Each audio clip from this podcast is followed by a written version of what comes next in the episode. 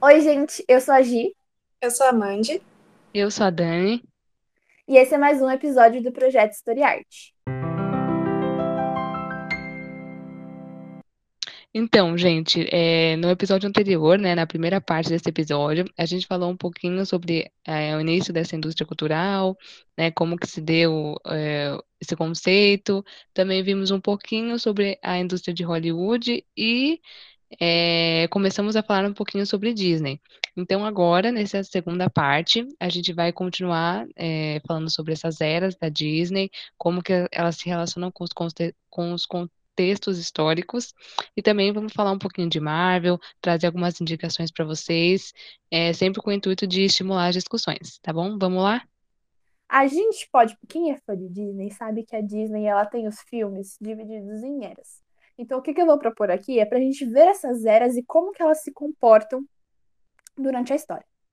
Então, por exemplo, as, as primeiras eras, né? Que é a era de ouro, a era de, da guerra e a era de prata, que fica no intervalo mais ou menos de 1937 a 1967. Então, a gente tem um intervalo de 30 anos. O que que acontece? Nesse período, a gente tem a Segunda Guerra Mundial como principal acontecimento e as consequências. A gente tem tanto o, a ascensão, né, do que estava rolando, as, prim- as primeiras fagulhinhas, a própria guerra em si e as consequências. E aí, tem dois pontos a serem muito importantes a serem comentados nesse intervalo de tempo, que são as princesas e os filmes que estão alinhados à política da boa vizinhança que eu já vou comentar. As princesas, como por exemplo a Branca de Neve, a Cinderela, a Bela Adormecida, elas foram consideradas por muito tempo como um ideal de mulher a ser perseguido. Como assim?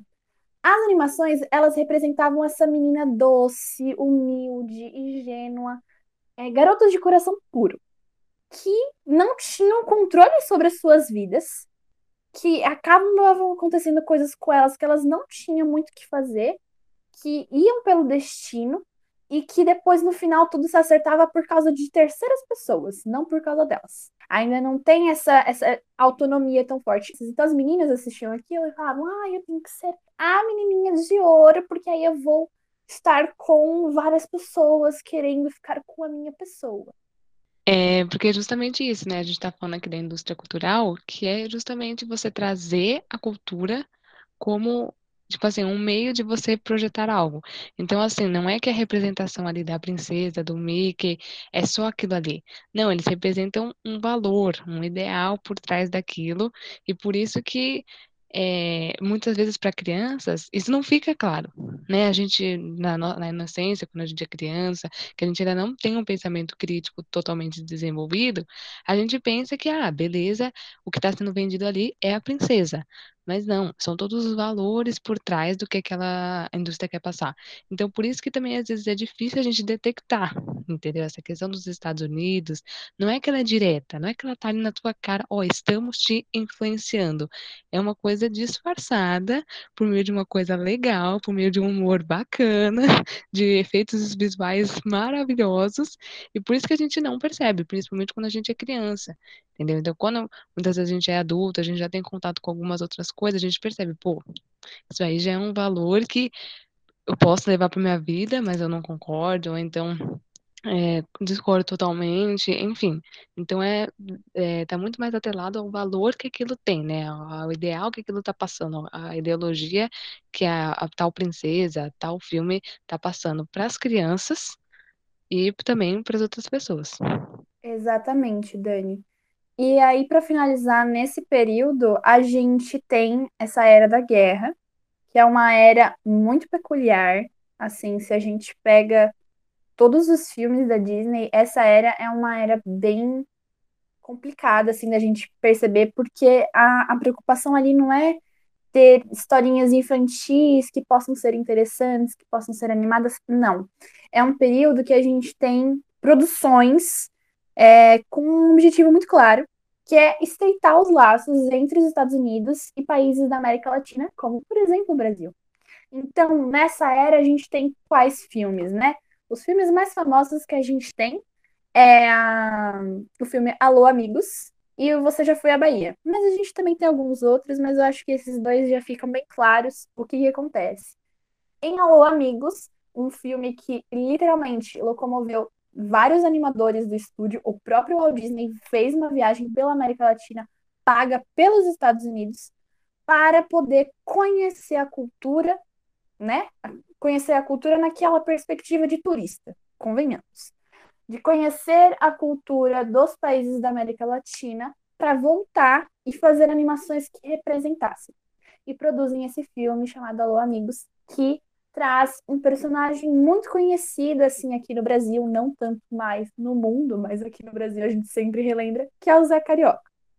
O Zé Carioca, ele é um personagem que tem como objetivo representar o Brasil, e aí representa o Brasil o quê? Na perspectiva de um personagem carioca, que é malandro, que vai e gosta de samba, e ele até apresenta, acho que cachaça, se eu não me engano, para o Pato Donald. Gente, crianças, tá? Assistindo aquilo. Apresentando certas coisas, assim, que são tidas como brasileiras. E foi um, um, um dos filmes que também teve é, presença de outros personagens também latinos. E, e também sempre nesse estereótipo, sempre nessa superficialidade, sem aprofundar muito. E o outro filme que também rolou foi o Você Já Foi à Bahia, que a gente tem o Zé Carioca e o Panchito, que também é um outro personagem latino, mas que também nem é muito lembrado. E tem toda essa, essa animação que mostra os, os vários lugares assim da América Latina. Então, é, esses são filmes que eles são espécies de filmes pacotes para tentar realmente agradar a população e falar: olha, a gente está te representando. Por quê? Porque nessa época os Estados Unidos estavam entrando na guerra e se necessitasse de alguma ajuda, que no caso o Brasil foi e ajudou, a gente precisava ter uma certa é, forma de agradar, de falar, olha, a gente está do lado de vocês, fiquem do nosso lado. Então, é uma das políticas de boa vizinhança mais, assim, claras, objetivas. E né, nesse período, além desses filmes que foram para agradar o público da América Latina, a gente também tinha pequenos curtas que eram para mostrar o quanto que o nazismo era ruim, então eram curtas com geralmente os personagens realmente que eram eram os mais famosos, então Pato Donald, para poder fazer com que as pessoas começassem a entender que eles estariam que estar do lado dos Estados Unidos. Tanto que tinham até campanhas publicitárias para fazer com que as pessoas doassem dinheiro ou doassem óleos de cozinha para poder ajudar o exército durante a guerra se você pega os filmes, você não consegue identificar eles como filmes clássicos da Disney, porque eles são muito diferentes, mas que eles foram extremamente essenciais para que os Estados Unidos tivessem esse apoio na guerra. A gente segue, a gente tem a Era de Bronze, que é um período que eles não se dedicam muito a filmes de princesa, então são a outros gêneros de animação, de aventura, de fantasia. E aí eles têm uma severíssima crise porque não estava conquistando muito público e o, o Walt Disney ele tinha falecido no ano de 1966, mas eles conseguem ter seu auge na próxima era, que é a Era da Renascença. A Era da Renascença, que fica de 1989 para 1999, então 10 anos, a gente já diminuiu bem nosso intervalo aqui para poder comentar. E nesse período, o que, que acontece? A gente tem o colapso da União Soviética e o fim da Guerra Fria. Então, estava todo esse período, assim, tendo a Guerra Fria e tudo que a gente já meio que estuda, assim, para em história, para no colégio, para o vestibular. E os Estados Unidos, né, eles acabam saindo muito que bem e eles aumentam ainda mais as influências pelo mundo. Então, de que maneira? A Disney, ela é extremamente essencial nesse momento porque ela muda a maneira de fazer filmes, né? Antes ela estava fazendo aqueles filmes das princesas, mas sem atitude. Depois eles exploraram outras animações, outros gêneros. E aí eles vêm com os filmes de princesa de novo, mas com uma nova característica. Qual a característica? As histórias de contos de fada e de literatura começaram a ter um estilo de musicais da Broadway. Em que sentido? Que a gente tem a personagem sofre, acontece um monte de coisa com ela. Ela tem a música solo em que ela mostra tudo o que tá acontecendo com ela e o que ela desejaria que, que fosse. Aí a gente tem o vilão, que também tem uma música super convincente que mostra o quanto ele é mal. E aí eles brigam e no final o vilão se dá mal e todo mundo fica feliz, com muita cor, muita coreografia. Eles trazem isso para as animações. E é muito convencionalmente conhecida como a era que tem os filmes mais favoritos da galera. Quais filmes, por exemplo? A gente tem A Pequena Sereia, A Bela a Fera, Aladdin, que são grandes sucessos. Que, assim, eu acredito que vocês possam gostar desses filmes. Se não, tem outros filmes dessa era que não são de princesas, mas que também encantam muito o pessoal. E o que, que acontece? Nesses filmes, eles têm uma mudança desse papel da mulher, né? Antes a gente tinha aquela mulher muito ingênua, muito doce, que não fazia nada, que tudo que acontecia era por causa dos terceiros e tudo se resolvia por causa dos terceiros. Nesses filmes dessa era e dessa era em diante, as mulheres elas são mais modernas, elas se tornam as heroínas. Então elas vão e elas lutam pelo que elas pensam, elas são teimosas e destemidas em não concordar com o que está acontecendo. E elas vão e conquistam o que elas acreditam, mas sem perder uma certa feminilidade, uma certa graça e uma certa doçura. Então, exemplos clássicos, né? A Mulan, por exemplo, que é uma das mais assim que a gente pode parar para pensar. Ela vai e defende o país dela, tanto que eles acabam por causa do filme da Mulan criando uma terceira possibilidade de tornar uma princesa que ou é pelo nascimento, ou é pelo casamento, ou por um grande ato heróico, que no caso, salvar seu próprio país, faz dela uma princesa. Então, é, é interessante pensar que essa representação da mulher nos filmes da Disney, nos filmes de princesa, é nesse período da década de 90, porque a gente estava tendo uma mudança desse imaginário coletivo sobre o papel feminino. A gente estava tendo um aumento do protagonismo feminino. Então é muito legal ver que os filmes refletem isso. Só que aí, de novo, eles refletem isso para fazer com que as pessoas tenham interesse e consumam. Não necessariamente porque, ah, reparamos que isso está acontecendo e vamos ser bonzinhos e vamos mudar. Temos que ver com esses olhos. Mas, enfim, depois dessa era, a gente tem o intervalo da era da pós-renascença e a atual era que nós estamos vivendo, que é a nova era ou a era revival, tem vários nomes, enfim, vocês escolham o que vocês desejarem. Que começa nos anos 2000 e estamos até hoje. Esse período, é, temos várias coisas que acontecem, então a gente tem crise na Bolsa de Valores, a gente tem conflito com os Estados Unidos e o Oriente Médio, a gente tem a guerra ao terror, que, enfim, está dando um caso atualmente. A gente tem várias dessas coisas que acabam acontecendo no início dos anos 2000 e que ainda continuam acontecendo ao longo desses anos.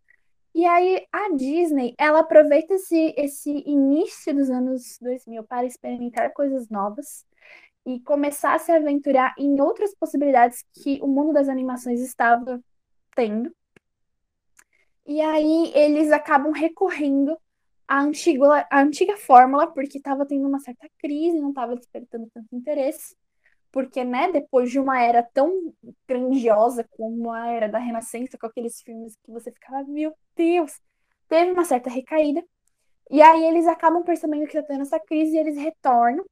Então eles fazem, por exemplo, o filme A Princesa do Sapo, que já apresenta uma autonomia feminina um pouco maior do que as outras personagens, já é um pouco até mais aproximado da nossa realidade mas que não é um grande sucesso de bilheteria e faz com que eles mudem o panorama e se aventurem no mundo das animações em 3D. É interessante também falar sobre essa questão da princesa e o sapo, né? Porque ela foi a primeira princesa negra da Disney e daí, tipo, todos os personagens que estão em volta dela, tipo, o pai dela morre, a mãe dela quase não aparece direito, é, e todos os personagens de volta dela estão brancos, são brancos, né? E daí ela e o príncipe, que são os personagens principais e negros, ficam, tipo, negros por, sei lá, cinco minutos do filme, depois eles viram um sapo e fica verde.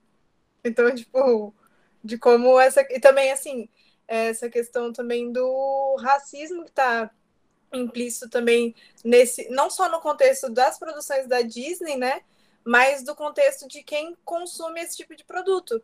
Porque, assim, saindo um pouco da Disney, mas indo, por exemplo, para Harry Potter, é, eu lembro que quando ia lançar a peça do Harry Potter, e daí a Hermione ia ser negra, foi, nossa, um alvoroço, assim, na, na internet. Tipo, não, porque ela não pode ser negra, porque no, no livro ela não é negra. Tipo, o que, que tem a ver? O que, que isso influencia, sabe, na interpretação da pessoa? E de perceber, sabe, quanto que isso tá, é, essa questão eurocêntrica, essa questão branca, tá é, instaurada dentro dessa, dessa indústria, sabe?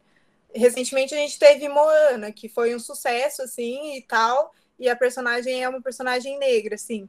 Mas o quanto isso, será que o sucesso do filme, né, que você colocou que a Princesa e o Sapo não teve tanto sucesso, quanto que isso não tá ligado à questão da, da cor da pele da personagem, sabe? E mesmo estando ligado a isso, tipo, o quanto que isso é, é tirado dentro do filme. É muito louco pensar nisso e ver o quanto isso impacta realmente, né? O quanto que a gente vê é, isso sendo discutido no nosso dia a dia mesmo, né? E é engraçado você comentar isso, porque a Princesa do Sapo foi no ano de 2009 e Moana foi no ano de 2016. Então, as, evoluiu esse pensamento. Eu acho que é, é uma das coisas que fazem com que Moana tenha feito mais sucesso, além de também ser uma animação 3D, além. Nananana, mas é, é, é interessante pensar nisso de, de que a maior parte do filme ela tá como um sapinho. e um sapinho verde, não necessariamente uma personagem negra. E o como que, por exemplo, é colocado vilão com, com relação com, com religiões de matrizes africanas e outras questões como algo ruim, como algo mal, né? Enquanto a personagem que ela é do bem não tem nenhuma relação com isso, tanto que ela nem vai atrás dele, ela é totalmente contra o voodoo, totalmente contra o vilão, mas ela passa a maior parte do tempo como sapo. Então é um sapo lutando contra o mal que é muito vinculado com as religiões de matrizes africanas e tudo, mas realmente é algo, é algo muito bom. Como que é demonizado né, essa questão das religiões de matrizes africanas, a gente pode até pensar que eles podem tentar justificar assim, porque tem uma personagem que é do lado dos bonzinhos, assim, né? Que ela é uma figura meio que de uma mãe de uma religião, assim, né? E tal, que é aquela. Eu esqueci o nome dela, acho que a gente lembra. A que Mama tem... Ode. É, a Mama Ode. Só que o quanto que a participação dela é reduzida é, posta a participação do lado negativo, sabe? Que é apresentado. Então, é bem complicado, sim. E aí a gente vem com o filme Enrolados, que acaba inserindo a Disney nesse mundo e consolidando mais uma vez, de fato, é uma animação muito boa, todo mundo gosta muito de Enrolados. E é uma princesa que também tem essa autonomia, que também tem essa fórmula de musicais e que dá muito certo. E aí a gente tem em 2013 só o filme Frozen, que assim, não sei se vocês já estão cansados, mas assim, todo mundo falou de Frozen, todo mundo ouviu a musiquinha, todo mundo viu já as mochilinhas, as roupas, os estojos, as meias, tudo quanto é coisa de Frozen. Tanto que, fato curioso, as princesas, né, a Elsa e a Anna, princesas e rainhas, né, desculpe, elas não são inseridas na série e na franquia Princesas da Disney porque a franquia Frozen é mais lucrativa sozinha do que inserir a Elsa e a Anna na franquia de princesas. Porque quando a gente vê algum produto escrito, ah, princesas, vai ter a Branca de Neve, a Cinderela, lulululululu. mas quando a gente vê, a gente não vê a Elsa e a Anna. Por quê? Porque elas não são tão rentáveis dentro dessa franquia. E sim só a franquia Frozen, que é gigantesca, já teve o segundo filme que fez todo mundo ficar chorando, todo mundo apaixonado. Eu, particularmente, amo o segundo filme. Então, é muito louco que essa franquia é uma das franquias mais, assim, gigantescas da Disney. e já rendeu, assim, horrores. E aí a gente tem os filmes mais recentes, como Moana e Raya, que também tem essas princesas mais com a personalidade forte, que lutam pelo que elas querem e tudo mais. Então, nenhuma das protagonistas dessa, dessas duas eras está satisfeita com a realidade. E como a forma como elas tentam mudar isso é a grande temática. Não é só esse esse período de esse processo de ser heroína, não, mas a forma. A Moana sai da ilha dela, sabe? A Elsa, ela literalmente vai e congela tudo, depois volta e ela descongela. E aí, quando é no segundo filme, ela vai pro negócio lá no meio do mar e aí ela se congela e depois ela. É a forma, não é só esse ato heróico, mas é como elas chegam lá. E, para finalizar, nesse momento que nós estamos vivendo, a Disney está numa era assim meio revival de fazer os filmes em live action. E o que, que é problemático nesse sentido, gente? Live actions são filmes com as pessoinhas de verdade, então não são os desenhozinhos. São as pessoinhas lá interpretando os atores, uhul, fazendo os personagenzinhos. Uma parcela da população cresceu assistindo as animações da Disney então, por exemplo, ah, eu assisti Cinderela quando era pequena, e aí eu fiz até um aniversário que era da Cinderela, e aí eu tinha o vestidinho da Cinderela, e eu sempre me imaginei como Cinderela, mas era um desenhozinho. Então, a sua identificação, essa sua empatia com o personagem, ela fica um, um pouco incompleta, porque é um personagem em desenho. Então, qual que é a forma mais assim que você consegue gerar essa empatia de uma forma bem concreta? Com filmes com pessoas reais, porque aí são pessoas reais, você vai ver a pessoa real e você vai pensar, poderia ser eu. E aí é que vem a, a parte problemática, porque a gente tá vendo vários filmes que a Disney tá fazendo, como por exemplo Cinderela, a gente já teve Bela Fera, Aladdin. Então, a gente está vendo essas animações que a gente tinha na infância sendo transformadas em filmes com pessoas reais. E aí tem todo um negócio de, ai meu Deus, eu tô vendo o filme que eu via quando era pequena, com uma atriz que eu adoro. Nossa, que legal! Sim, mas a história a gente já conhece. É uma reciclagem de histórias, não tem inovação. E mesmo assim a gente paga para ver, que a gente já sabe o que vai acontecer. Tudo bem que eles prometem sempre que vai ter alguma inovação. Então, por exemplo, em Bela e a Fera teve o rolê do livro que viajava por vários lugares do mundo.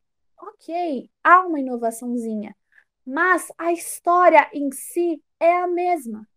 E a gente paga para poder ver, para poder ouvir a musiquinha de novo, para poder cantar a musiquinha de novo e se emocionar novamente com a mesma história. Então, é, tá sendo muito fácil, porque eles não estão tendo que se preocupar em escrever uma nova história. E sim em pegar algo que já deu certo. Literalmente pegar, copiar, colar, fazer algumas adaptações para falar, uh, pegar algo inédito e vender. E a galera ir e comprar e assistir. Não é nem só a fórmula, porque antes eles estavam reciclando as fórmulas. Eles reciclavam o jeito de fazer. Agora não é só o jeito, agora é a história em si, os personagens, tudo. Não é nenhuma roupagem nova, é tudo igual. Então, gente, live actions são maravilhosos, são, mas é só uma forma de ainda mais ter dinheiro e gerar entretenimento. Falando que agora a gente está né, falando de pessoas reais ali, pelo menos os atores, não um desenho que é sendo dublado, vamos falar então de uma empresa que virou, né, é, propriedade da, da Disney também, mas muito antes, né, vamos contar um pouquinho da história, que é sobre a Marvel. A Marvel, ela é uma empresa, né, começou como uma empresa de quadrinhos, então de revistas em quadrinhos, tipo, o começo dela foi em 1939, ela foi fundada, né, em Nova York, nos Estados Unidos, por Martin Goldman, é, sendo que né, ela produzia, é, o nome dela era Marvel Comics, né, justamente porque ela produzia essas histórias em quadrinhos Hoje também que a galera chama de HQ, enfim, né, vários nomes. E o intuito principal era o quê? Fazer ali a diversão do, da galera adolescente, das crianças, muito também voltada para o público masculino, né? Então, os meninos, né, as, a, as crianças é, do sexo masculino. É, então aí o que aconteceu, né? Toda uma história da Marvel Comics, gente, assim, ela, né, tem desde 1940 basicamente.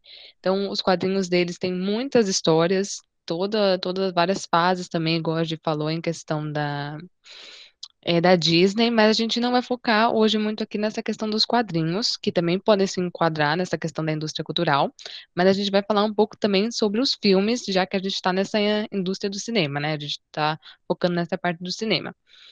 É, como a gente falou, né? Anos 2000, muitas transformações, 11 de setembro, quebra da bolsa em Nova York em 2008 por conta do mercado imobiliário, eleição do Obama, que também foi um marco importante, a gente querendo ou não, né, primeiro presidente negro da história dos Estados Unidos, sendo que ele tem é, todo o passado dele, né, segregacionista, enfim, mil questões, é, mas várias transformações que vinham ocorrendo nesses anos 2000.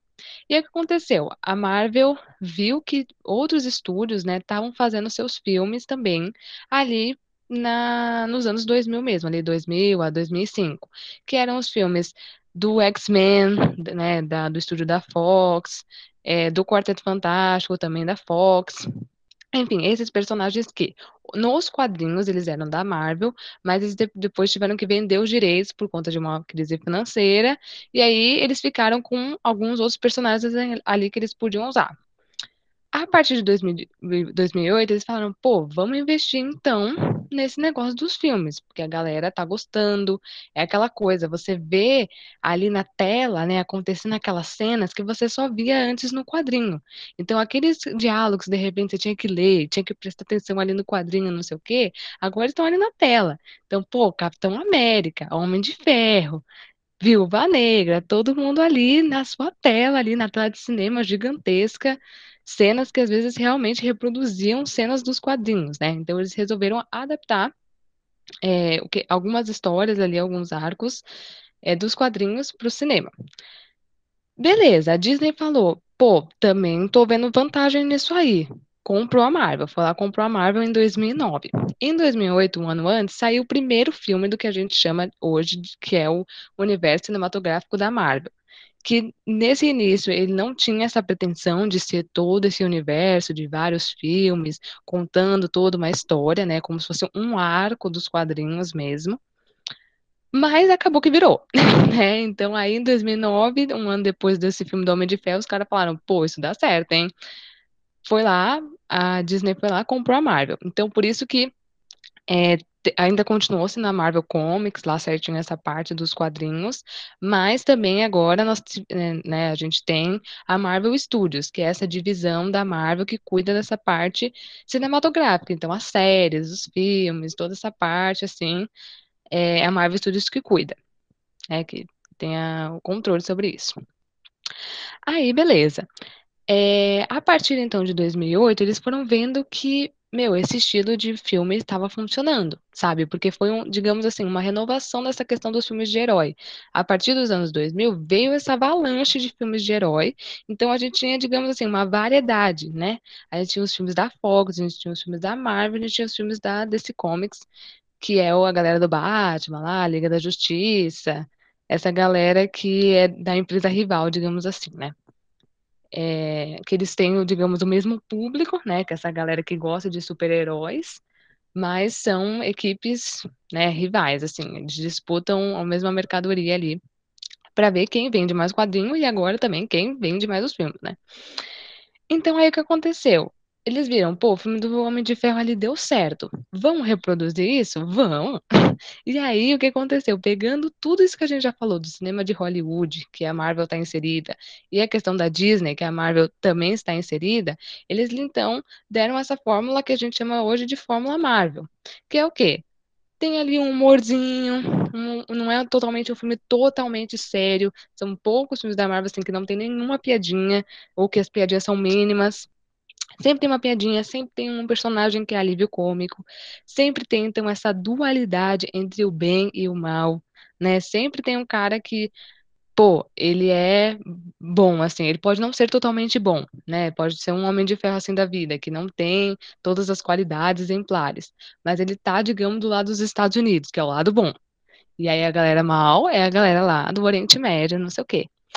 Então, tudo isso que a gente já viu que o cinema de Hollywood tem e que a própria Disney tem, a Marvel também carrega, porque ela está dentro dessa indústria.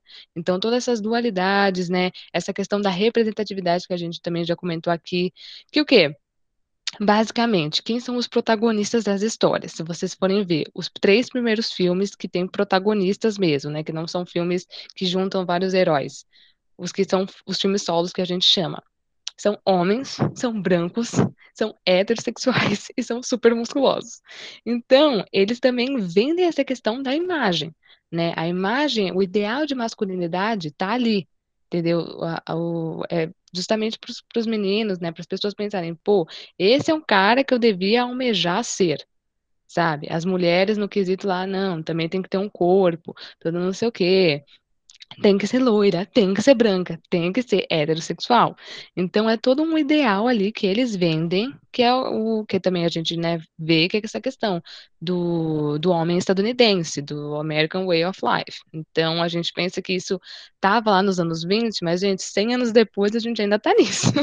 a gente ainda está nessa mesma fórmula, nessa mesma representatividade, digamos assim, né? É, então, é, é basicamente isso, né? A gente vê essa fórmula que o, um, uma das coisas também que a gente já comentou é que elas se pretendem como universais. Elas se pretendem não como a dos Estados Unidos. Não, elas se pretendem como a da, do continente americano, do continente europeu, do continente africano, do continente asiático. Entendeu? Eles se pretendem como se aquilo fosse é, né, aquilo dá uma resposta, né, é feito para todos os públicos, para todo mundo, assim. Então, por isso que é, a gente vê tanto pessoas, né, crianças que cresceram com os filmes da Marvel e continuam gostando até hoje. Hoje a pessoa deve ter, sei lá, 20, 25 anos e ela ainda gosta daquilo, porque é feito para todo mundo, entendeu? Não é um roteiro super elaborado, um negócio super difícil que uma criança de 8 anos não entender. Não, uma criança de 9 anos entende e uma criança de 20 e um jovem de 20 também entende. Ai, mas enfim. Todos somos crianças. Todos somos crianças. Eu ia falar que eu me enquadro nesse, criança de 20. Ai, mas enfim.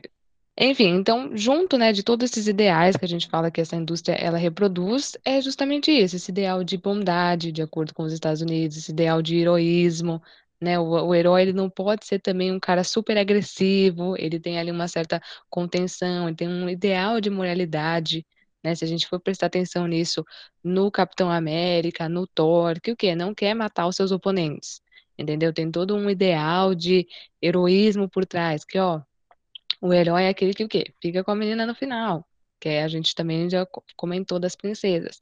Tudo isso vem naquela corrente que a gente falou da indústria cultural. A pessoa, ela trabalha, ela tá ali, né, na realidade dura da vida, que o mundo não é fácil, a gente sabe. Você acha que ela vai querer chegar em casa e querer mais problema para a cabeça dela? Não. Ela vai querer ali se distrair, como a gente disse, se alienar, ficar ali, entendeu? Fora da realidade tumultuada e caótica que a gente vive. Então, por que que os caras iam ali trazer um, um super ultra problema social, sendo que eles podem só, meu, bota ali o Capitão América salvando o mundo, beleza. Entendeu? Então é toda uma questão de quê?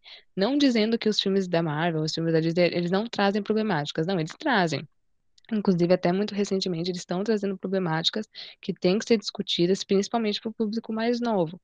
Só que é importante a gente entender que faz parte dessa indústria. Eles não vão colocar ali a verdade nua e crua. Entendeu? Nos Vingadores, o vilão deles é o Thanos. Não é uma pessoa, não é uma questão assim puramente factível aqui com a nossa realidade, entendeu? Não é como se, ah, não, realmente o Thanos vai vir aqui, não sei o quê. Não, se, se o nosso problema fosse o Thanos, tava bom. Porque tava de um jeito de resolver, entendeu? Mas no nosso caso, os problemas são maiores.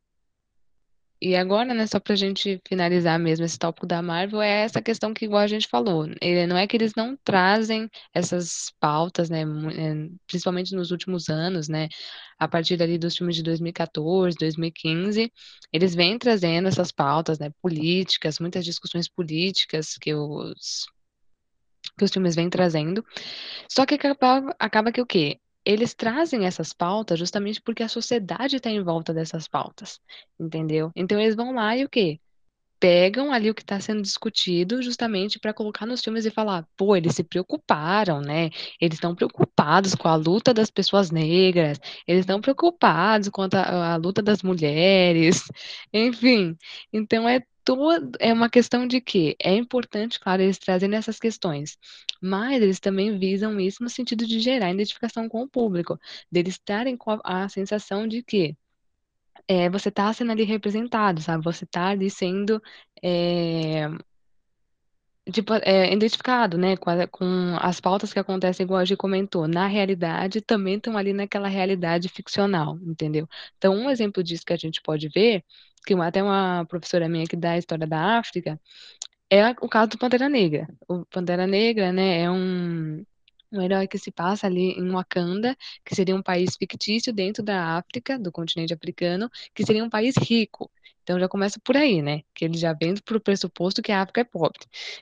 Então, você vê o filme do Pantera Negra, a, a, minha própria professora falou, não, é muito bonito, tem cenários muito bonitos.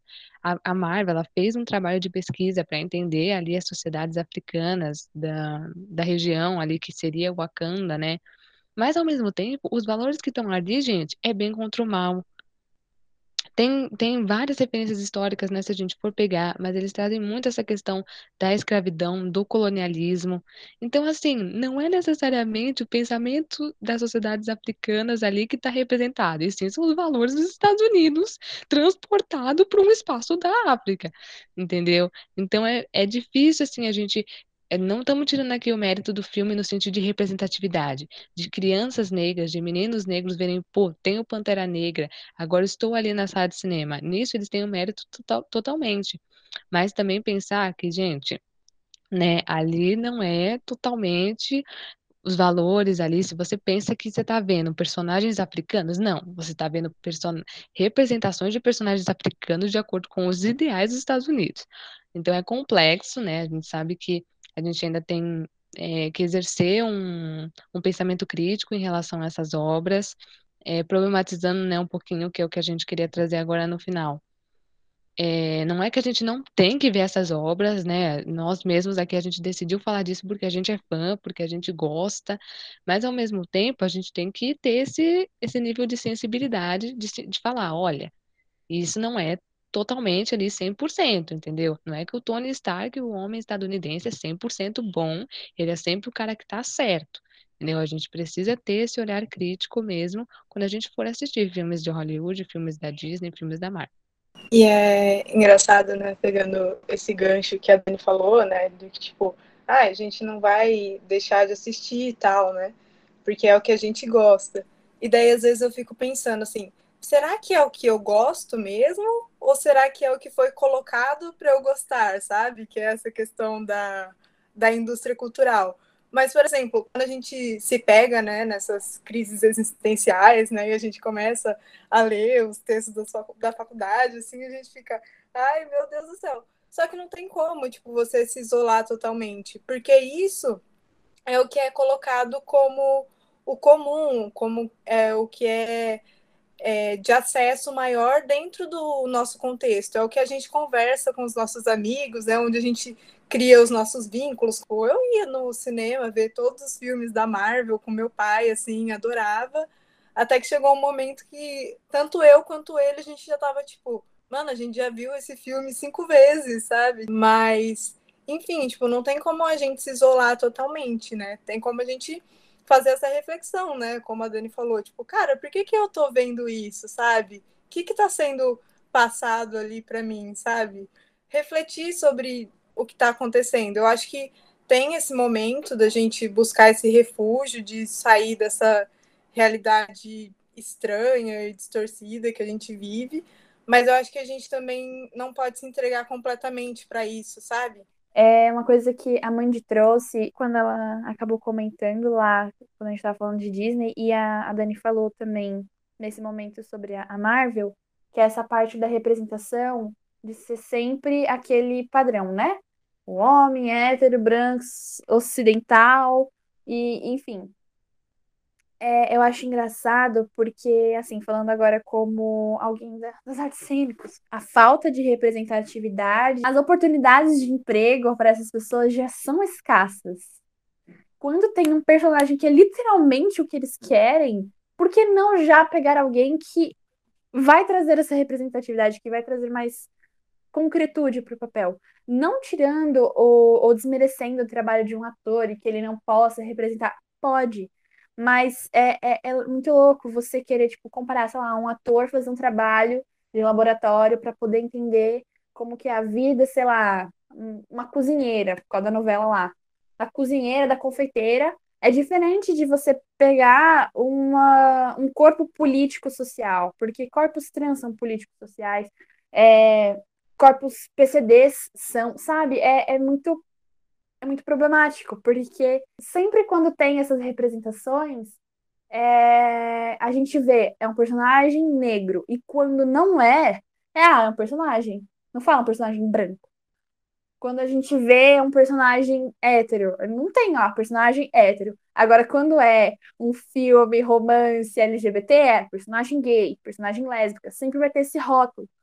E aí, quando a gente tem a oportunidade de ter alguma representação, algum personagem que não necessariamente precisa ter aquilo como característica, não é ofertada para essas pessoas que poderiam muito bem fazer o papel.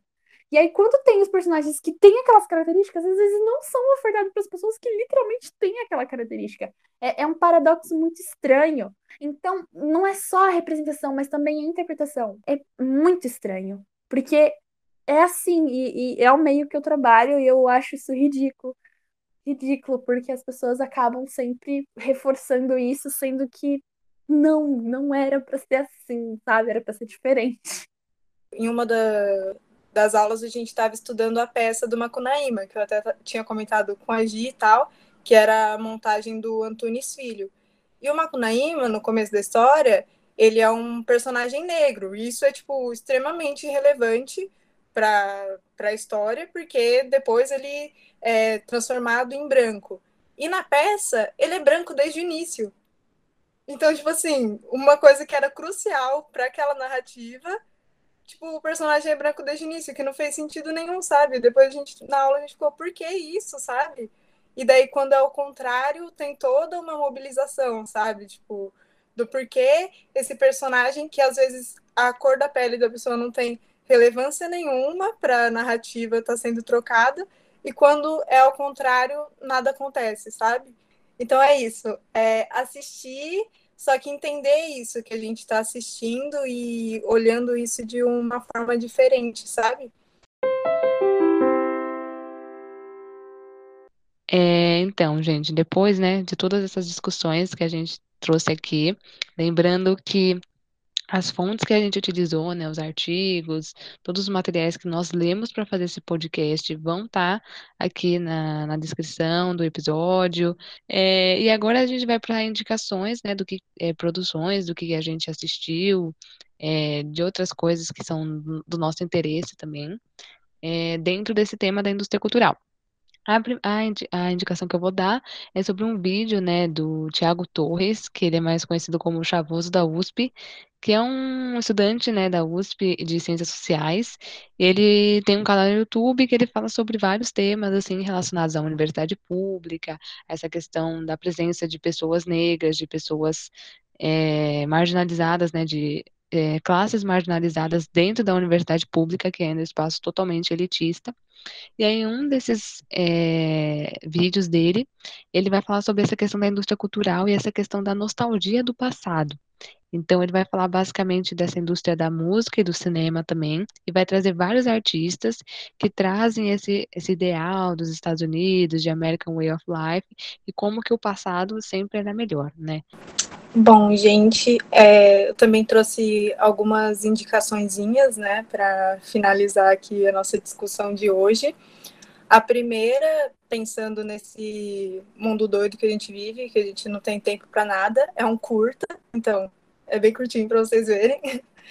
É, é, se chama Happiness, não é a música da Taylor Swift, é de um cara chamado Steve Cutts. Que ele é um ilustrador e animador inglês. E ele já trabalhou em grandes multinacionais, mas daí ele decidiu sair é, do é, desse lado não tão legal assim, né?